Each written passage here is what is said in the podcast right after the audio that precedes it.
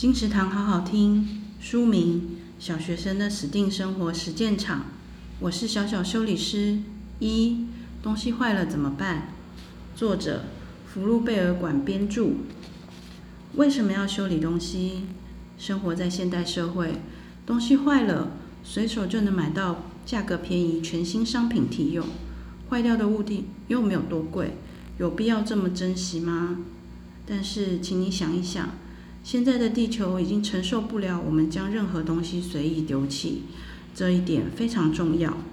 这套书籍共有三册，以孩子的角度为出发点来撰写，将内容化繁为简，从工具到方法，清楚的图文和职人现身说法，跟着步骤一起做，动手又动脑，修理物品变得有趣又有成就感。相信大家都可以成为小小修理师哦。并在成长过程中学会珍惜这个重要的课题。小学生的 STEAM 生活实践场，我是小小修理师，由小熊出版。二零零二年五月，金石堂陪你听书聊书。